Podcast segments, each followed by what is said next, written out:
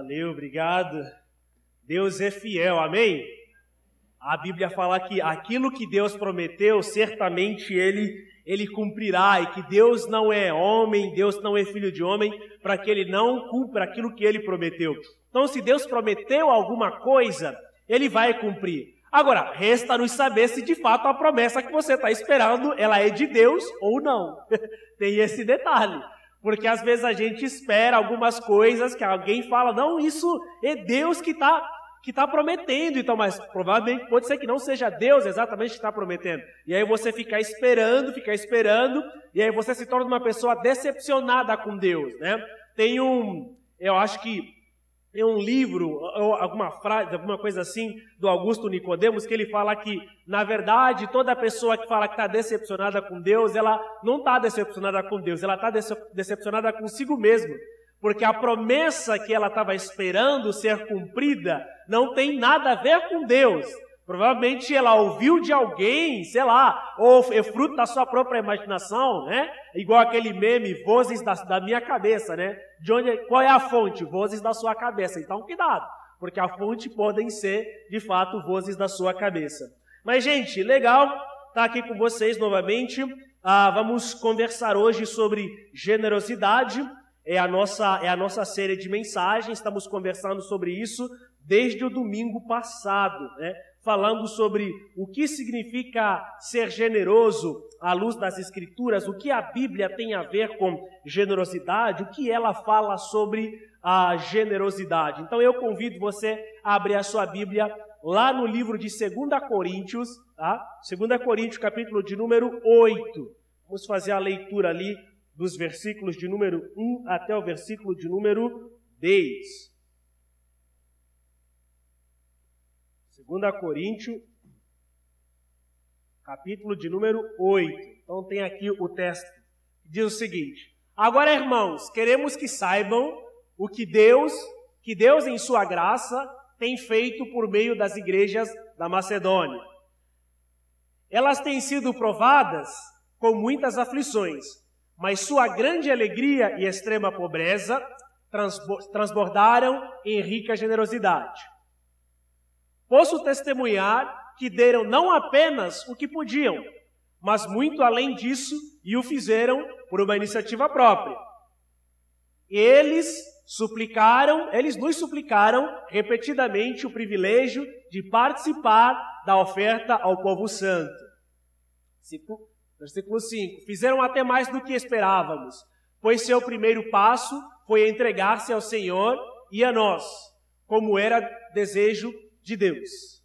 Por isso, pedimos a Tito, que inicialmente encorajou vocês a contribuírem, que os visitasse outra vez e os animasse a completar esse serviço de generosidade.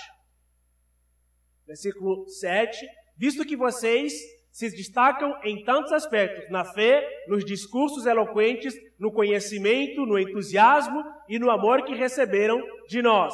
Queríamos que também se destacassem no generoso ato de contribuir. Não estou ordenando que o façam, mas sim testando a sinceridade de seu amor ao compará-lo com a dedicação de outros. Vocês conhecem a graça de nosso Senhor Jesus Cristo, que, embora fosse rico, por amor a vocês, ele se fez pobre, para que por meio da pobreza dele, vocês se tornassem ricos. Este é o meu conselho. Seria bom que vocês terminassem o que começaram há um ano, quando foram os primeiros a querer contribuir e a efetivamente fazê-lo. Beleza? Só, só, até, só até o versículo de número 10.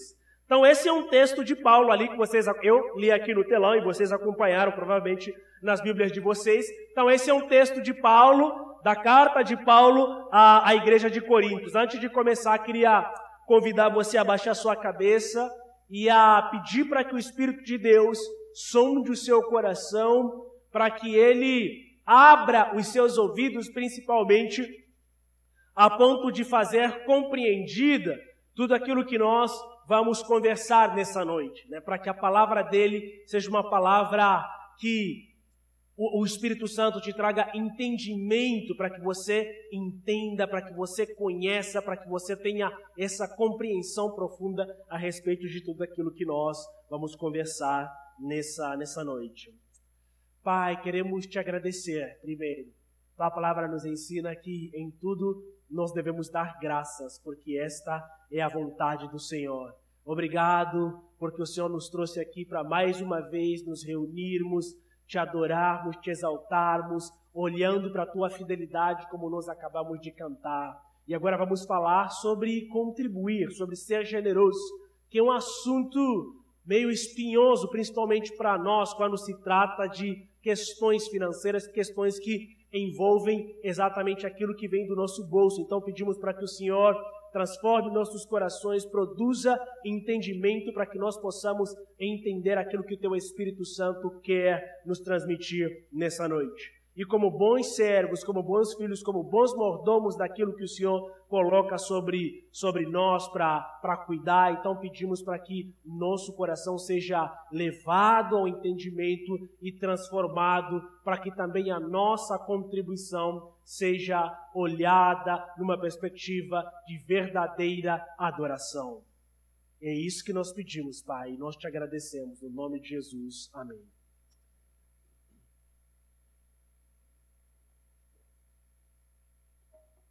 Bom, então o texto de Paulo a Coríntios, tá? E aqui Paulo está conversando com, com a igreja de, de Coríntios, falando a respeito de, de algo que estava acontecendo sobre, sobre ofertas, sobre uma contribuição que de maneira voluntária eles mesmos haviam se reunido ali para fazer, juntamente com os irmãos da, da Macedônia ali, que estavam contribuindo exatamente para uma causa para os irmãos de Jerusalém.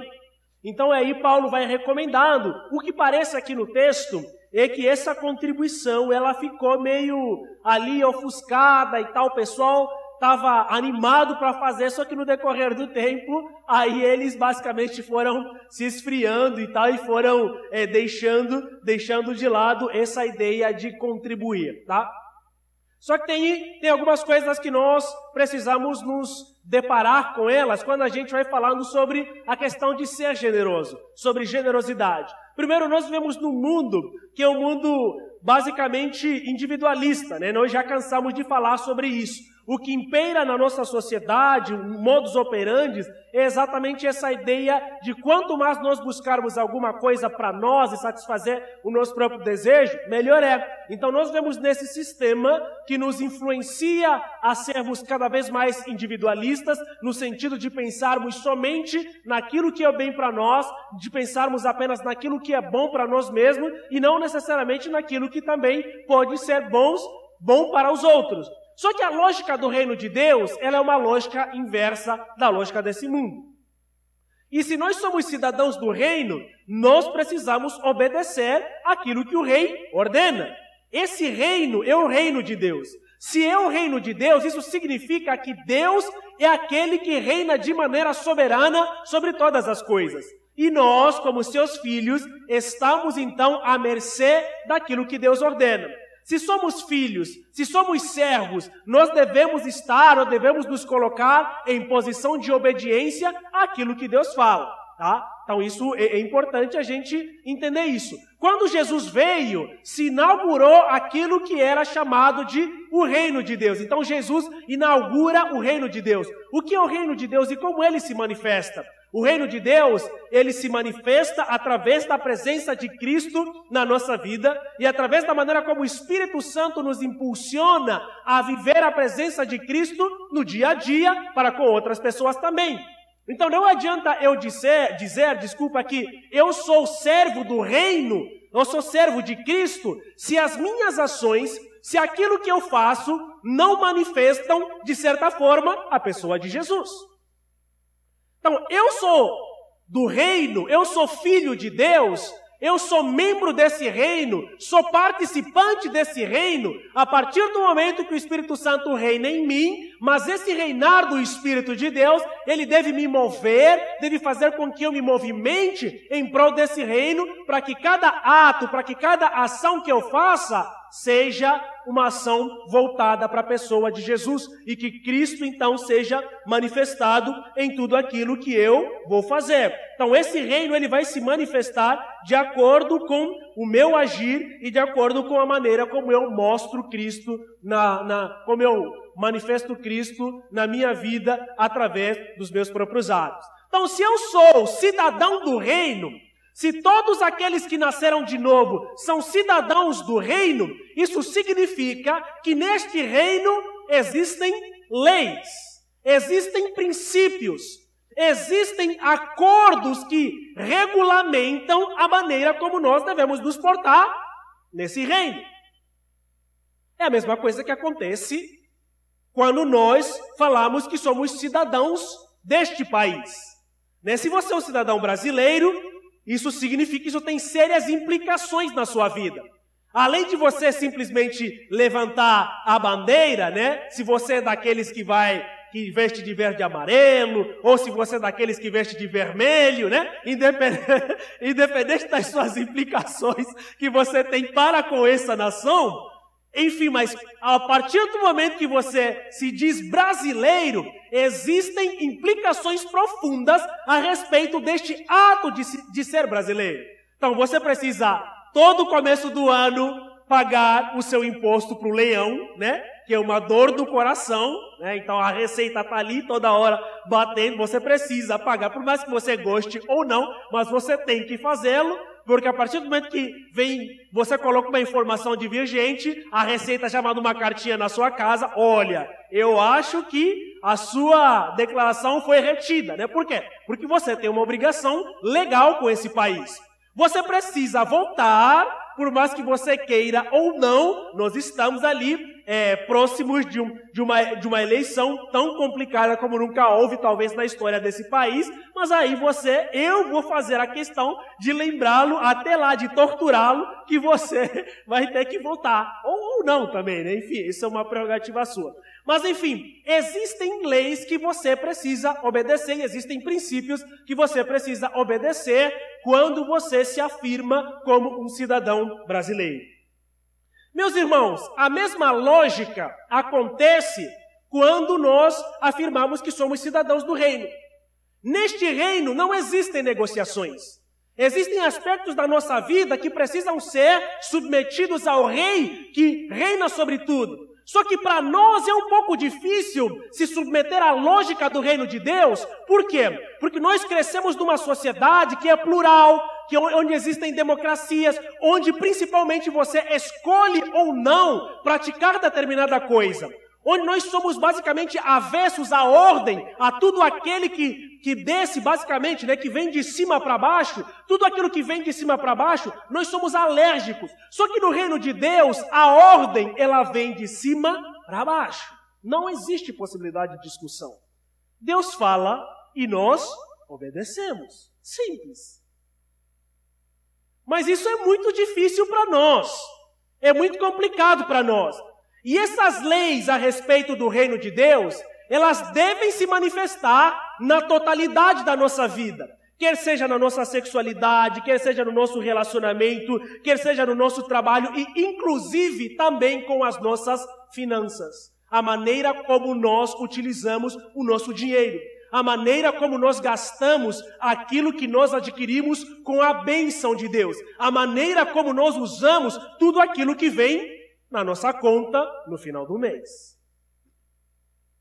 Eu sei que isso parece um absurdo assim, é um negócio complicado, principalmente quando se trata de uma cidade como Manaus. Manaus é basicamente, poderíamos chamar aqui de a capital financeira da região do norte. Né? Nós não temos uma cidade ah, tão, sei lá, que movimenta, não sei, tanto dinheiro assim quanto Manaus. Né? Então Manaus aqui a gente movimenta praticamente a economia daqui da região do norte. Estou equivocado? É isso.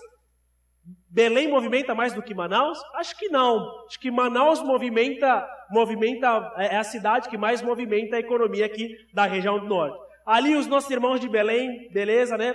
Primeiro aqui nós em Manaus, né? depois vocês. É, então, quando a gente olha para esse cenário, quando nós fomos convidados para vir para Manaus, saindo, ah, saindo de São Paulo para vir para Manaus, nós ouvimos muito uma frase. Aqui em Manaus, as coisas são muito caras, é muito difícil, mas se você vem disposto a trabalhar, você consegue ganhar muito dinheiro. A gente sempre ouviu essa frase. E até no Uber, cada Uber que eu converso, assim, quando percebem que eu não sou daqui, fala, não, aqui ganha-se muito dinheiro. Se você trabalhar, realmente, você ganha muito dinheiro. Eu falei, beleza, então, né? Bora lá, vamos, vamos, vamos trabalhar e ganhar muito dinheiro. E realmente existe a possibilidade de você ganhar dinheiro. Não é um problema você ganhar dinheiro, muito pelo contrário. Nós queremos, inclusive, que os filhos de Deus ganhem dinheiro. Porque sem o dinheiro, nós não vamos conseguir fazer nada do que nós podemos fazer, mas com ele nós podemos fazer muita coisa. A questão não está em ganhar muito dinheiro, a questão está em como você usa o muito dinheiro que você ganha, ou pouco dinheiro que você ganha, porque também não é só uma questão de ganhar muito, até mesmo ganhar pouco. O John falou aqui na semana passada, né, que riqueza e pobreza não tem a ver com dinheiro. A pessoa pode ter muito dinheiro, mas ela se torna a pessoa mais miserável. Assim como a pessoa também pode não ter nada e ser uma pessoa miserável. Ou ela não pode, pode não ter nada e ser uma pessoa extremamente rica em generosidade. Então é o que a Bíblia está nos mostrando aqui, é o que o texto bíblico, a gente vai começar a se aprofundar nele, é isso que o texto bíblico está mostrando aqui. Mas eu quero chamar a atenção a vocês nesse sentido, que se nós afirmarmos que somos cidadãos do reino de Deus, isso significa que a nossa vida, tudo aquilo que nós é, realizamos com a nossa vida, tem sérias implicações de obediência àquilo que Deus estabelece de como de fato nós precisamos a, ah, cuidar da nossa vida. Então é isso. E aí você vem para Manaus, como algumas pessoas aqui vieram, aí conseguem trabalhar e você dá no duro. Essa é uma cidade muito cara, as coisas aqui são muito, muito caras, e aí você consegue é, ter uma grana considerável. No final do mês você fala o quê? Puxa, né? Agora vou repousar para que eu possa desfrutar do fruto do meu trabalho. Ótimo, é isso mesmo. Mas também não é só isso. Tá? Então, quando nós vivemos numa sociedade em que somos estimulados a conseguir dinheiro simplesmente pensando em nós, será muito difícil vivermos a lógica do reino de Deus que nos ensina que não tem a ver com apenas pensar em mim mesmo. Que ser generoso no reino de Deus, ser rico no reino de Deus, não tem a ver com o acúmulo de riquezas que eu faço, mas tem a ver com a maneira que eu compartilho aquilo que eu possuo. Então é uma lógica completamente inversa. Mas quando você vive numa sociedade que te estimula a buscar e a buscar para si mesmo e acumular para si mesmo, só que na hora de repartir fica extremamente difícil. Fica muito complicado, porque você não é incentivado a olhar para o reino de Deus desse jeito. Então, se nós somos cidadãos do reino, significa que o reino de Deus vai ser manifestado em todas as esferas das nossas vidas, tá? Isso quer dizer que até mesmo a maneira como nós utilizamos as nossas finanças, elas precisam ser voltadas para o jeito de como Deus nos ensina. Então vamos para a primeiro, o primeiro, primeiro aspecto que o texto aqui está nos mostrando. Então, por que que nós precisamos ser generosos? O que é generosidade? Generosidade é nada mais nada menos do que a ação que o Espírito Santo move em nosso coração, a ponto de nós entendermos que tudo aquilo que nós temos não vem de nós, é fruto da graça de Deus sobre as nossas vidas. Então é Deus que me conserva na saúde, é Deus que me conserva com forças, é Deus que abre a oportunidade do emprego. Então, se eu sou de Deus, isso significa que tudo aquilo que eu tenho pertence a Deus. Se tudo aquilo que eu tenho pertence a Deus, então eu devo toda a honra nesse sentido, toda dedicação e toda gratidão a Deus. E uma maneira de demonstrar isso é a partir do momento que eu começo a considerar o processo de compartilhar aquilo que eu tenho com as pessoas que estão ao meu redor. Isso é ser generoso. Generosidade tem a ver com isso. E nós só seremos uma igreja relevante aqui na cidade a partir do momento em que nós entendermos que precisamos ser generosos como igreja, generosos como pessoas. Só que tem um detalhe: antes de sermos generosos como, como igreja, nós precisamos ser generosos como pessoas. Porque a igreja é constituída de pessoas. Cara, não adianta nada a gente falar, ah, a igreja refúgio é uma igreja generosa. E aí no final do mês a gente vê lá na, nas contribuições, da maneira como as pessoas contribuem, só 10 pessoas contribuem. Daqui a pouco essas 10 pessoas estão espanando, porque são elas que contribuem. Aí o John vai lá ficar remediando o salário dele, né? A gente está pensando que a igreja está sendo generosa, mas no final das contas, a grana está saindo do salário do John e ele está passando fome. Tá vendo? Por quê? Porque aí tem que cumprir com, com esse papel. Só que não é. Antes da igreja ser generosa, as pessoas devem ser generosas. Porque a generosidade, ela tem a ver com o indivíduo. E a igreja, ela é constituída de pessoas. A igreja não são essas paredes, até porque isso daqui é da escola. Nós emprestamos, pegamos isso emprestado da escola. Né? Já viram aquela. Ah, aquela cena final de Thor Ragnarok, não sei se alguém aqui assistiu, alguém é fã, né? Mas tem uma cena, parte final do Thor Ragnarok, que é emocionante, que eles chegam e falam, puxa, Asgard é destruída, né? Quem não assistiu depois assiste, né? Asgard é destruída. E aí só que eles estão com um sentimento angustiante, só que é, eu acho que é o Thor que fala, cara, Asgard não é um lugar, não é? Asgard não é um lugar, Asgard é em qualquer lugar onde os asgardianos se reunirem. A mesma coisa a igreja. Não? Igreja não é esse espaço. Hoje estamos aqui no Adrianópolis, estamos na Cachoeirinha. Nosso sonho é ir talvez para um espaço que comporte todas as pessoas, quer do Adrianópolis, quer da Cachoeirinha, para que vocês, né, não se esbarrem no trânsito, cada um fica buzinando o outro, mas no fundo, no fundo são irmãos da mesma igreja, só que nunca se viram.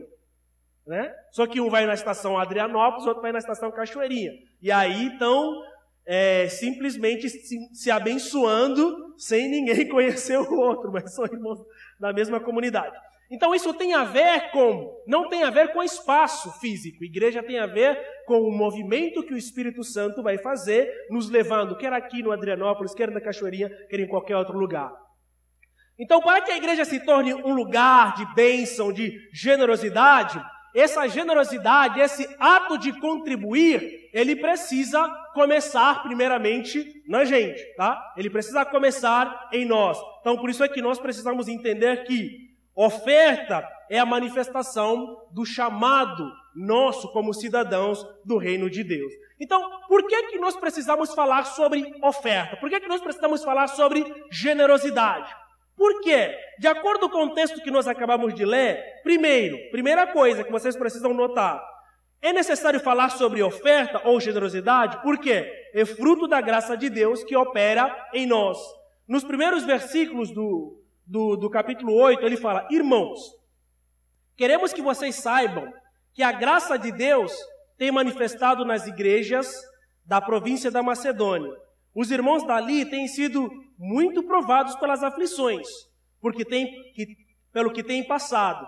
Mas a alegria deles foi tanta que, embora sendo muito pobres, eles deram ofertas com grande generosidade. Então, olha, perceba a primeira coisa: ofertar não tem a ver com a quantidade daquilo que nós damos ou com aquilo que nós temos. Ofertar é puro fruto do Espírito Santo em nós, é pura graça de Deus. Esse é o primeiro ponto que nós precisamos entender. Ofertar é fruto da graça de Deus na nossa vida. Só dá oferta quem reconhece que Deus é gracioso na sua vida.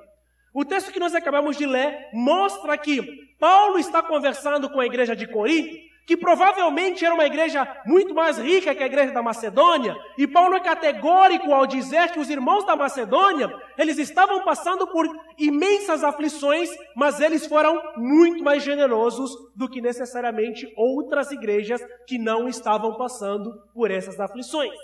Paulo fala que os macedônios eram pobres, mas na sua pobreza, eles conseguiram reunir uma quantia significativa e generosa para acudir os irmãos de Jerusalém que estavam passando por necessidade. Então, quando a gente olha para esse texto, A Bíblia começa a nos mostrar que ser generoso não tem a ver com a quantidade, ser generoso não tem a ver com o emprego que eu tenho, ser generoso não tem a ver com os milhares de dinheiro que eu gasto no final do mês. Ser generoso tem a ver com a graça de Deus sobre a minha vida e ela é fruto da ação do Espírito Santo em nós. Por isso é que não adianta a gente falar sobre dízimo, sobre trízimo, sobre você. Tra... Não, não adianta a gente falar sobre essas coisas se o coração da pessoa não for transformado. Porque no final das contas, ofertar tem a ver com a ação que o Espírito de Deus move no meu coração. Tem a ver com a compreensão que eu tenho a respeito do meu papel como cidadão do reino de Deus. Se eu sou cidadão do reino de Deus, eu tenho um papel no reino de Deus. Qual é o meu papel no reino de Deus? E as minhas finanças têm um papel também no reino de Deus. Mas você só terá essa percepção a partir do momento em que o Espírito de Deus tomar conta do seu coração, você deixar que Deus haja na sua vida. Eu tive várias experiências no decorrer da vida sobre generosidade. Algumas, principalmente que aconteceram, que aconteceram comigo, que são muito marcantes e muito significativas. Uma das mais marcantes foi quando é, foi meu primeiro ano no Brasil. Cheguei no, no Brasil, eu tinha uma bolsa de 50% na faculdade teológica, lá em São Paulo. Eu não tinha uma bolsa total, eu tinha uma bolsa parcial. E aí eu tinha que pagar os 50% e também pagar a moradia. A gente morava no pensionato da faculdade, então também tinha que pagar o, o pensionato da faculdade, que não era tão barato, porque era num bairro é, de classe média alta, lá em São Paulo, então era muito caro. Só que seis meses depois, depois da minha chegada no Brasil, meu dinheiro já tinha acabado, porque eu morava num bairro super caro, e aí eu não conhecia muitas pessoas, então eu não podia me deslocar para ir morar, por exemplo, sei lá, é, num bairro periférico, onde a, a, a, grana que eu pagava lá na, na, na faculdade talvez servi, servi, talvez não servia, depois eu descobri, para pagar uma casa de um cômodo. Enquanto que eu pagava só para dormir num beliche, dividir, enfim, porque era um bairro muito caro. Eu, depois de um tempo, um, um ano se passou, eu fiquei praticamente devendo seis meses na faculdade. E aí a grana foi aumentando, né? o dinheiro foi, aliás, os juros foi acumulando, fiquei devendo mensalidade na faculdade e também mensalidade do pensionado. Chegou uma época que eu só tomava um copo de leite de manhã. Aí eu comecei a fazer um bico no centro da cidade, trabalhar lá no centro da cidade, e à noite tinha que ir para a faculdade. Então era um negócio muito complicado, assim, terrível. Eu falava, meu Deus, né? Onde eu vim me meter? Por que, que eu vim para esse país? O que, que eu vim fazer aqui? Eu estava lá bem em Angola, dando aulas, morando com meu tio, todo final do mês tinha um dinheiro considerável entrado na minha conta, não tinha nenhum boleto para pagar, e aí estava bem tranquilo, aí vim para cá. Mas assim, resumo da ópera, eu estava devendo uma boa quantia de dinheiro, eu acho que eram ali cerca de 12 mil reais, alguma coisa assim, para mim era muito dinheiro, né? Ainda é muito dinheiro hoje. É, e aí, num belo dia, a tesouraria da faculdade me chamou. E aí eu falei, puxa, agora não vai dar mais, porque eles estavam ali até tentando me ajudar, remediar para ver como é que eu ia, como é que eu ia fazer. E aí eu fui lá, tesouraria da faculdade, tesoureiro da faculdade, falou, olha, passou uma pessoa aqui que não quis se identificar e ele pagou todas as suas dívidas. Aí eu fiquei exatamente com essa cara assim de, de espanto. Falei, como? Como? Eu perguntei quem é, mas a tesoureira da faculdade disse que a pessoa preferia o anonimato. Resumo, até hoje eu não sei quem foi, mas assim, toda a minha dívida da faculdade pagou, toda a minha dívida lá do, do pensionato da faculdade também pagou, e até hoje, enfim, eu terminei a faculdade graças a essa alma generosa que eu não sei quem é até hoje, mas que foi movida por Deus para pagar uma quantidade muito considerável de dinheiro. Agora você pense comigo. Se isso não for graça, se isso não for fruto do Espírito de Deus, cara, é impossível. Você pegar uma quantidade considerável, como 10 a 12 mil reais, eu não sei se essa pessoa era rica, poderia não ser. Poderia ser as últimas economias que ela estava ali guardando e que Deus tocou no coração dela, falou: vai e paga a faculdade dessa pessoa. Porque quando a gente fala sobre generosidade, e eu falo que alguém pagou uma quantia minha de 10 a 12 mil reais, eu penso que isso poderia ser uma pessoa rica. Poderia não ser. Poderia ser uma pessoa que estava economizando para um deleite próprio. Mas Deus falou com ela. E aí ela foi simplesmente fez aquilo que Deus estava mandando para ela fazer. Então isso tem a ver com graça, irmãos. Por isso que isso é fruto do Espírito de Deus. Que ofertar, contribuir na igreja, na comunidade que a gente faz parte, para abençoar outras pessoas, não tem a ver comigo. Tem a ver em como eu entendo que tudo aquilo que eu tenho pertence a Deus. Porque a partir do momento que Deus falar, a gente faz. Algumas semanas atrás, a Tainá chegou para mim e disse o seguinte: Tomás, se um dia Deus chegar para você e falar: olha, você construiu uma editora, você começou uma editora, ela tá ok, tá bombando, agora tá valendo milhões. Agora pega essa editora e dá para outra pessoa e você se manda. O que é que você faria? Eu falei, puxa, mas eu não ia fazer isso, né? olha, olha a nossa mente. Ele fala, mas eu não ia fazer isso. Não é possível. Eu ralei tanto para edificar esse negócio, para construir uma editora, sendo estrangeiro no Brasil. Agora Deus chega e fala, dá isso para outra pessoa? Ah, mas não é possível. Eu preciso ter certeza que é Deus que está realmente me falando. Mas assim, perceba a nossa mente. Porque nós somos pessoas que só pensam em si mesmas. E Deus pode, do mesmo jeito que Deus moveu o coração dessa pessoa que eu não sei quem é, para me ajudar, para dar provavelmente as suas últimas economias, ou não, mas uma parte considerável das suas economias, para saldar uma dívida que eu tinha, Deus pode pedir alguma coisa que eu tenha para abençoar outras pessoas. Então, meus irmãos, ser generosos, contribuir, ofertar, primeiro precisamos entender que não tem a ver com a gente. Tem a ver com a ação de Deus em nossa vida. Então, muito mais do que querer dar uma quantia, precisamos primeiro pedir para que Deus transforme o nosso coração, porque é o coração transformado que dá com alegria, independente da quantidade que ele tem. Então, esse é um aspecto que nós precisamos nos ater em conta, tá? Então, é, ofertar é fruto da graça de Deus que opera em nós. Se for por nós mesmos, nós não teremos essa capacidade de fazer isso. Por isso é que Paulo fala, irmãos, queremos que vocês saibam que a graça de, o que a graça de Deus tem feito nas igrejas da província da Macedônia. Os irmãos ali têm muito, têm sido muito provados pelas aflições, porque têm passado.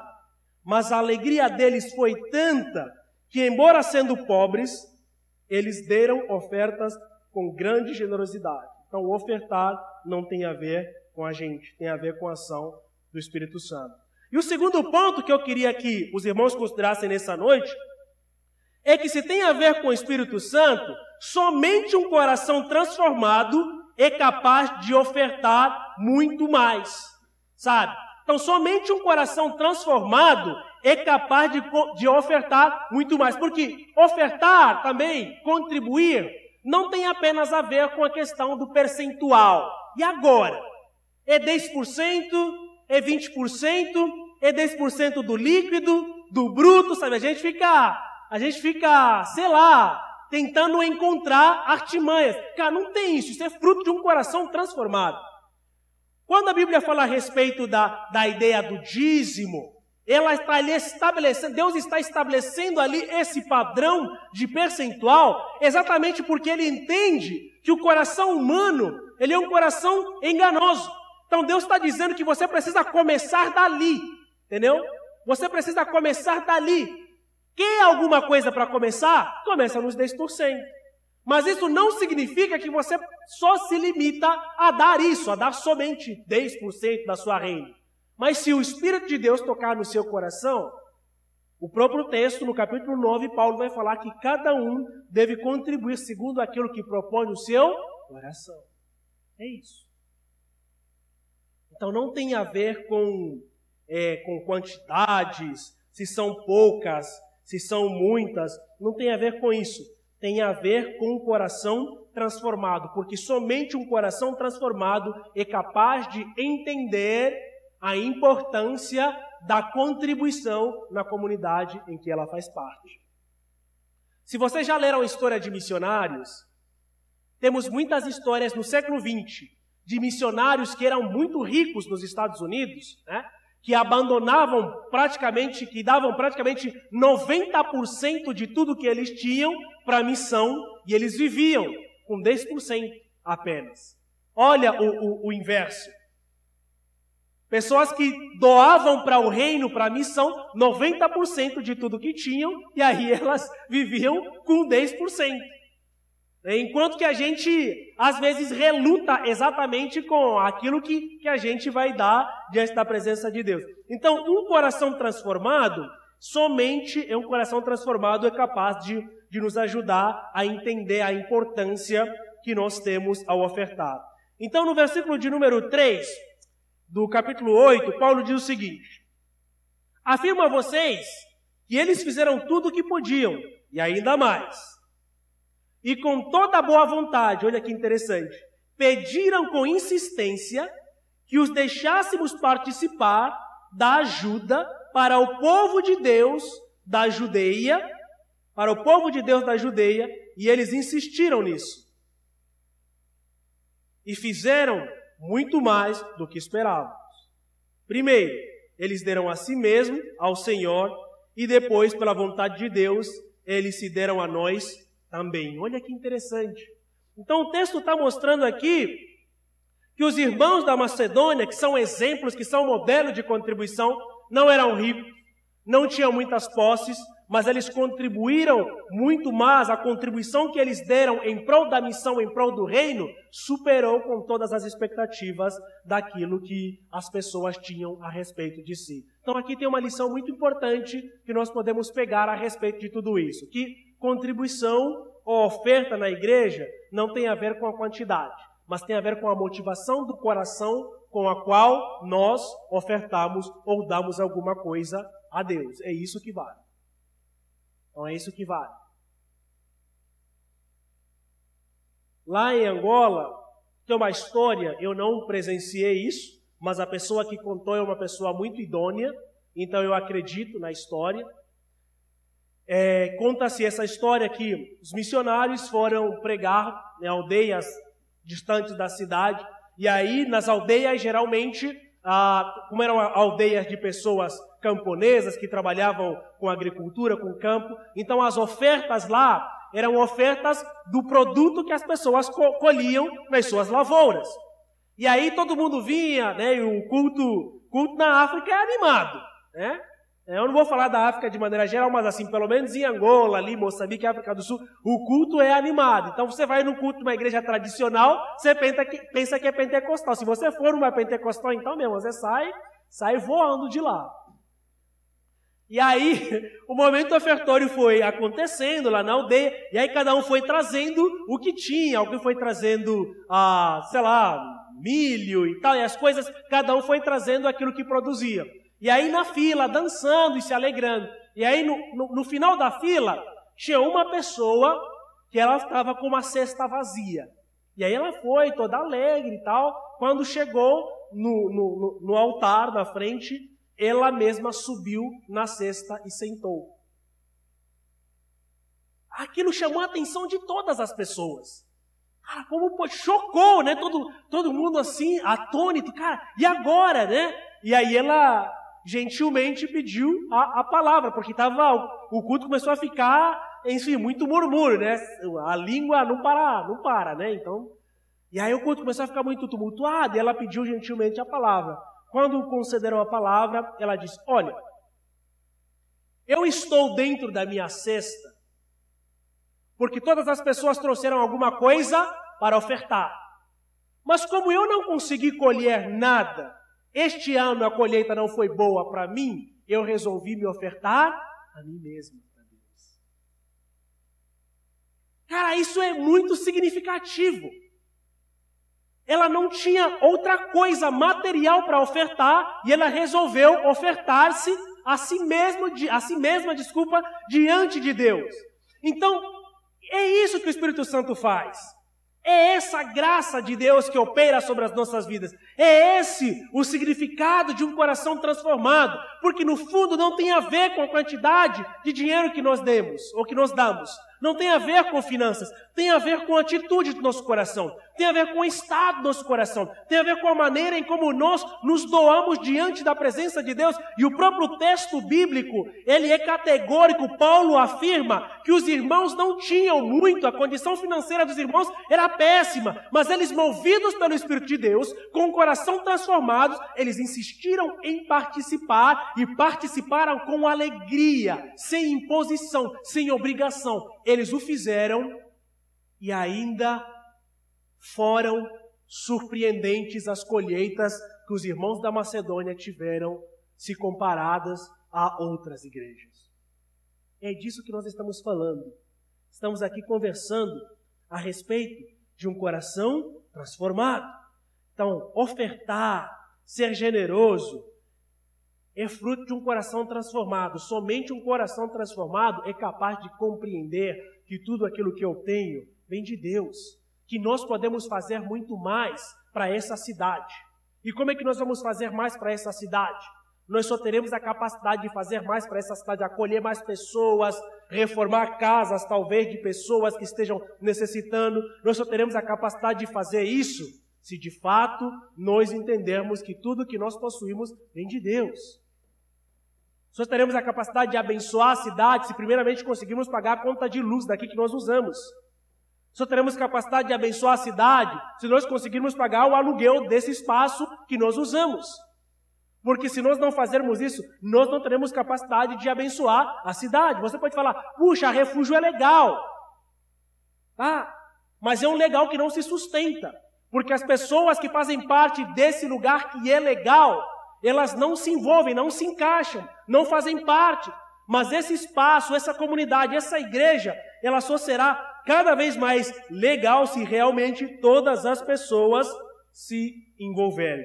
E isso nos leva ao terceiro ponto. Que ofertar, ser generoso, contribuir ou ser cidadão do reino é muito mais do que simplesmente falar ou fazer discursos bonitos. Tá? Eu vou repetir aqui. Terceiro ponto é que ofertar, ser generoso ou ser cidadão do reino é ser muito mais do que falar simples ah, do que simplesmente falar discursos bonitos sobre Jesus, sabe? Não tem a ver somente com falar discursos bonitos sobre Jesus. E é isso que Paulo vai mostrar a partir do versículo de número 6. Me acompanhe. No versículo de número 6, do capítulo 8 de 2 Coríntios, Paulo diz o seguinte: De modo que pedimos a Tito, que começou a recolher essas ofertas, que continuasse e ajudasse vocês a completarem esse serviço especial de amor. Vocês mostraram que em tudo são mais ricos do que os outros: na fé, na palavra, no conhecimento, na vontade de ajudar os outros e no nosso amor por vocês. E, nosso novo, e nesse novo serviço de amor, queremos também que façam mais do que os outros. Não estou querendo mandar em vocês.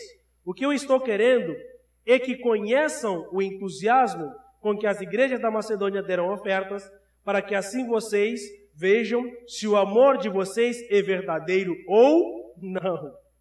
Porque vocês já conhecem o grande amor de Deus, nosso Senhor Jesus Cristo, que ele era rico, mas por meio, por amor a vocês, ele se tornou pobre, a fim de que vocês se tornassem ricos por meio da pobreza dele. Então, olha que interessante que Paulo está mostrando. Que a igreja de Corinto era rica. Ela era rica em tudo. Ela era rica no sentido material, eles eram prósperos. Eles eram prósperos, tinham bastante grana, tinham mais pessoas, tinham mais conhecimento, mas também eles eram ricos na lábia, no falatório. Eles só falavam e não faziam. Então, por isso é que Paulo está chegando perto dele, está falando: beleza, vocês não falaram que iam fazer? Tá, agora chegou o momento de vocês colocarem isso em prática. Porque ser cidadão do reino, ser generoso, Ofertar verdadeiramente não tem a ver com falatório, beleza, vamos fazer, vamos lançar aqui uma campanha, já que nós queremos ir, sei lá, no espaço. Nosso sonho é ir no espaço maior que esse para juntar todas as duas, as duas estações da refúgio, quer Adrianópolis, quer Cachoeirinha. Vamos fazer uma, vamos fazer uma, é, vamos fazer uma campanha, vamos, todo mundo animado, vamos e tal. Primeiro mês, só duas pessoas contribuíram na campanha, né? Segundo mês, cara, e aí Paulo está cobrando, cara, cadê a animação de vocês? Onde está a resposta de vocês? Vocês não disseram que tem? Vocês não disseram que tem conhecimento? E além do conhecimento, vocês têm verdadeiramente recursos? Então vocês precisam colocar em prática esse ato de contribuir. Então, ser cidadão do reino não tem a ver com gerar discursos vazios a respeito de quem Jesus é. Não tem a ver sobre discursos, sobre falatórios. Eu amo Jesus, mas no fundo você não vive como Jesus. Puxa, Jesus me abençoa, mas no fundo você não abençoa outras pessoas. Ser cidadão do reino tem a ver com manifestar o reino de Deus na sua plenitude, da maneira como você vive, da maneira como você age, da maneira como você olha as coisas, do jeito como você cuida daquilo que é seu, inclusive das suas próprias finanças. E aí, nós precisamos ser intencionais. Precisamos entender de maneira clara e de maneira profunda que aquilo que nós temos vem de Deus. E às vezes, irmãos, caminhando aqui para o final, e às vezes, irmãos, quando nós agimos desse jeito, nós estamos testando Deus, nós estamos colocando Deus à prova, nós estamos demonstrando nossa incredulidade. Quando nós não ofertamos, nós estamos demonstrando nossa incredulidade diante de Deus. Quem estava no Abelha? Quem foi para a comunidade do Abelha? Alguns ouviram o testemunho do pastor Israel, né? Que várias e várias vezes eles se depararam com algum momento em que eles não tinham nada na geladeira. E aí, de repente, uma ligação acontecia: olha, temos aqui isso. Olha, alguém tem isso. Alguém trouxe tal. Isso demonstra exatamente o cuidado de Deus sobre as nossas vidas. Se cantamos que Deus é fiel, se cantamos que Ele cumpre as promessas, se falamos que Ele prometeu aquilo que Ele vai cumprir, nós também devemos cumprir aquilo que nós prometemos a partir do momento em que nós entramos nesse reino. Se nós somos cidadãos do reino de Deus, precisamos andar de acordo com a expectativa do reino. E uma das maneiras de andarmos de acordo com a expectativa do reino é entendermos que tudo aquilo que nós temos vem de Deus, inclusive as nossas finanças. O engraçado é que quando nós nos tornamos cristãos, existem áreas das nossas vidas que nós deixamos para nós mesmos gerirmos, que nós não queremos que Deus se torne o gestor dessas áreas. E uma delas exatamente a questão do dinheiro. Quer ver como você torna o dinheiro como seu ídolo? É só você perceber o quanto de dinheiro você gasta de maneira fácil, sem pestanejar, e compara a quantidade que você gasta por coisas fúteis e a quantidade que você oferta para a sua igreja ou para outra instituição de caridade. Compara isso. Você vai perceber que você às vezes gasta dinheiro de maneira muito mais fútil, muito mais dinheiro de maneira fútil do que necessariamente dinheiro que você poderia utilizar para ajudar outras pessoas. Preste atenção, não estou dizendo que você não pode sair para ir correr na Ponta Negra e tomar uma água de coco. Não, não é isso que eu estou falando. Eu não estou dizendo isso. Que você não pode fazer isso.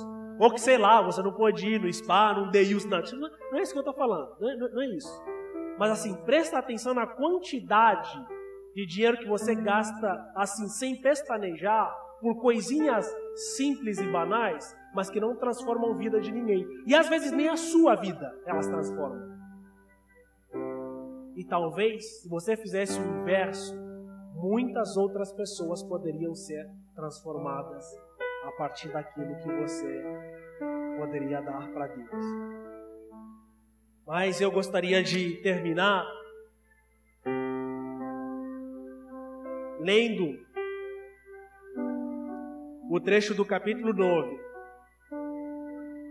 do versículo 1 até o versículo de número 8, que diz o seguinte: A respeito do auxílio que vocês estão mandando para o povo de Deus da Judeia, de fato, não tenham, não tenho nada a escrever. Sei que estão querendo ajudar e por isso eu tenho elogiado tenho elogiado para os irmãos da província da Macedônia, os elogiado para os irmãos da província da Macedônia. Eu disse a vocês, irmãos, que moram na província da Caia, já estavam dispostos, desculpa, a ajudar desde o ano passado.